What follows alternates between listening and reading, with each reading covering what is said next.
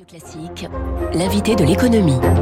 Bon début de journée sur Radio Classique, il est 7h13. Bonjour Eric Delannoy. Bonjour. Bienvenue, vous êtes économiste et fondateur du cabinet de conseil en stratégie Tenzing. Le commerce extérieur français continue de creuser son déficit, 100 milliards d'euros sur une année. Un record absolu, disons-le tout de suite, hein, le pétrole qui flambe explique une partie de ce chiffre.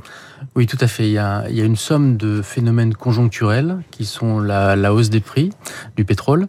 L'énergie représente la moitié de ce déficit commercial, euh, sur lequel il faut pas non plus euh, s'alarmer trop trop fort parce que on a à la fois des problématiques conjoncturelles liées à la hausse des prix du pétrole euh, et du gaz. Nous avons également des aspects conjoncturels dont on parle assez peu, qui est finalement la dégradation de la valeur de la monnaie de l'euro. Il faut voir que l'euro a perdu 15% de sa valeur dans les, dans les trois, quatre derniers mois. Quand vous achetez, quand vous, quand vous avez un, un euro plus faible, certes, ça, ça c'est destiné à booster les exportations, puisque vos, le, le, prix de vos marchandises que vous exportez est moins cher. Mmh. Mais en revanche, l'effet immédiat, c'est qu'un produit que vous importez est plus cher.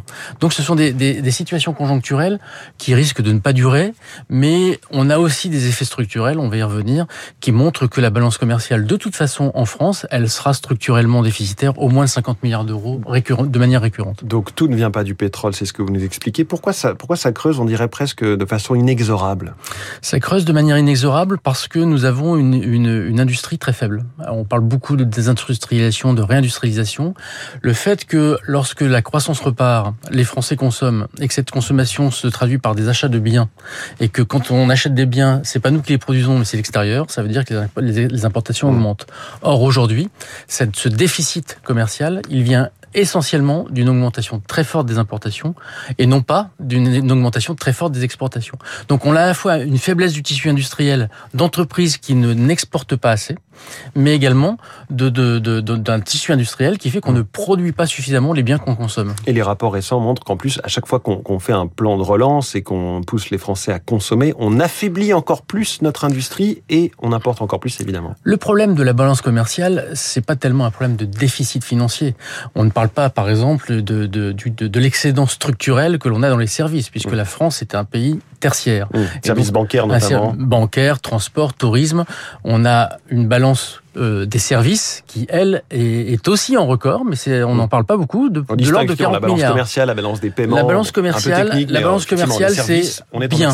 C'est, c'est euh, achat, vente de mmh. biens à l'étranger. Les services, c'est tourisme, tout ce qui est la tertiarisation de l'économie, qui correspond à l'économie française. On est structurellement sur un excédent de la balance des services mmh. de l'ordre de 40 milliards. Ouais. Donc ça, c'est très important.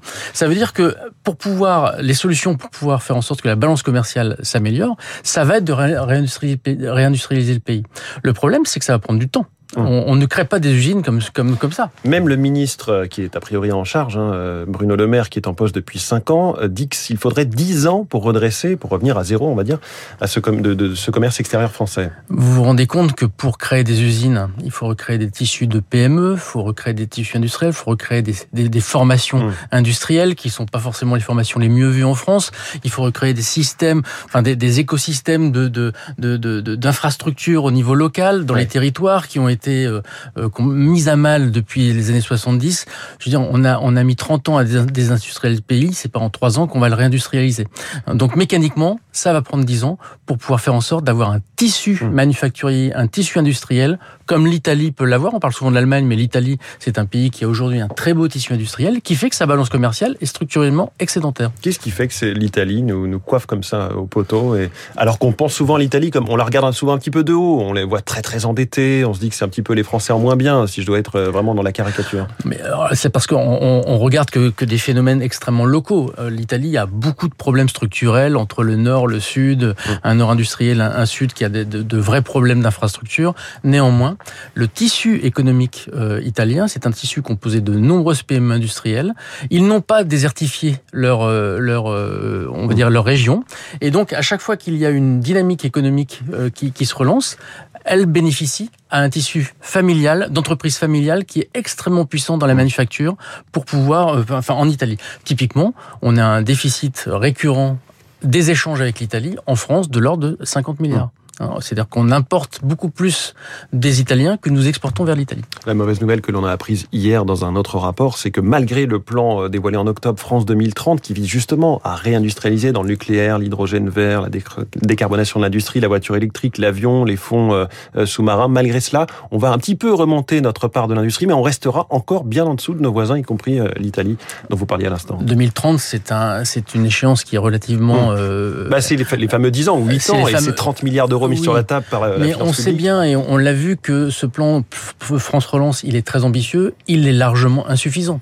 Et notamment dans le plan énergie qui a été annoncé par Emmanuel Macron l'année dernière, on voit bien que euh, enfin, la part de l'énergie dans le plan de relance, euh, ça, ça correspond à 2 EPR. Il en faut 8. Donc, euh, on, Certains disaient il manquait un zéro.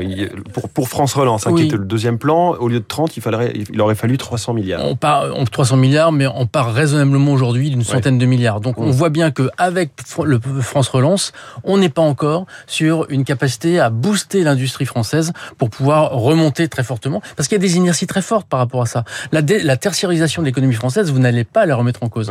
De la même manière que quand on dit qu'on va réindustrialiser, il faut qu'on choisisse les industries qu'on va réindustrialiser. On a parlé du paracétamol, très bon exemple. Le paracétamol, c'est une donnée de base très consommée en France. Elle va être réindustrialisée en France puisque les usines vont ouvrir en 2023. Hein, c'est un acquis au prix d'une subvention de 200 millions d'euros de l'État. C'est une décision purement politique. Mais bien sûr. Donc, euh, il faut choisir ses combats, réindustrialiser un certain nombre de filières et utiliser l'Europe. Nos combats, c'est quoi un petit peu nos points forts ou ceux sur lesquels on pourrait augmenter justement notre part industrielle?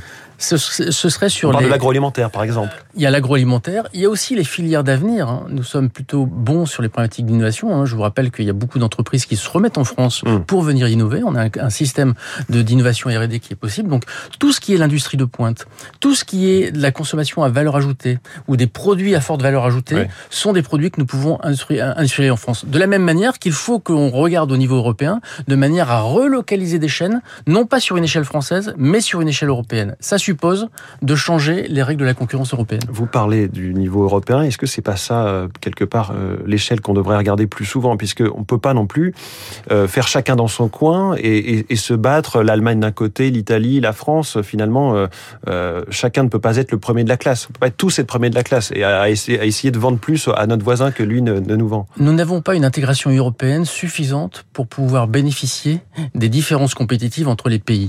C'est-à-dire qu'aujourd'hui, nous avons un grand succès et un grand échec. Le grand succès, ça a été Airbus. Airbus, une très belle complémentarité franco-allemande des années 80, mmh. qui était un des fleurons de l'exportation. Nous avons un grand échec, 1989, l'échec entre Alstom et Siemens.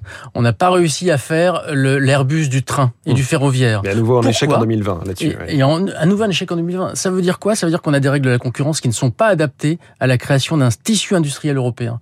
Alors que nous avons une capacité à pouvoir spécialiser sur le sur le sur le sur le sol européen mmh. un certain nombre d'opérations qui permettraient en jouant sur les complémentarités de pouvoir avoir des filières qui grandissent et nous aurions ainsi une balance commerciale européenne qui s'améliorerait même si il est évident que ça va correspondre à des spécialités entre la France, l'Allemagne, la Roumanie et l'Italie.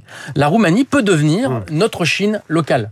Et voilà, quelques clés pour réindustrialiser. Et vous parlez d'innovation de rupture. Je recevrai lundi à 6h45 Charles Becbédé avec sa société de gestion Audacia qui, est notamment très présente dans la deep tech, hein, l'innovation de rupture, mais aussi dans le quantique, le spatial. Ce sera passionnant. Rendez-vous lundi matin. Merci beaucoup Eric Delannoy. C'était passionnant avec vous, fondateur du cabinet de conseil en stratégie Tenzing.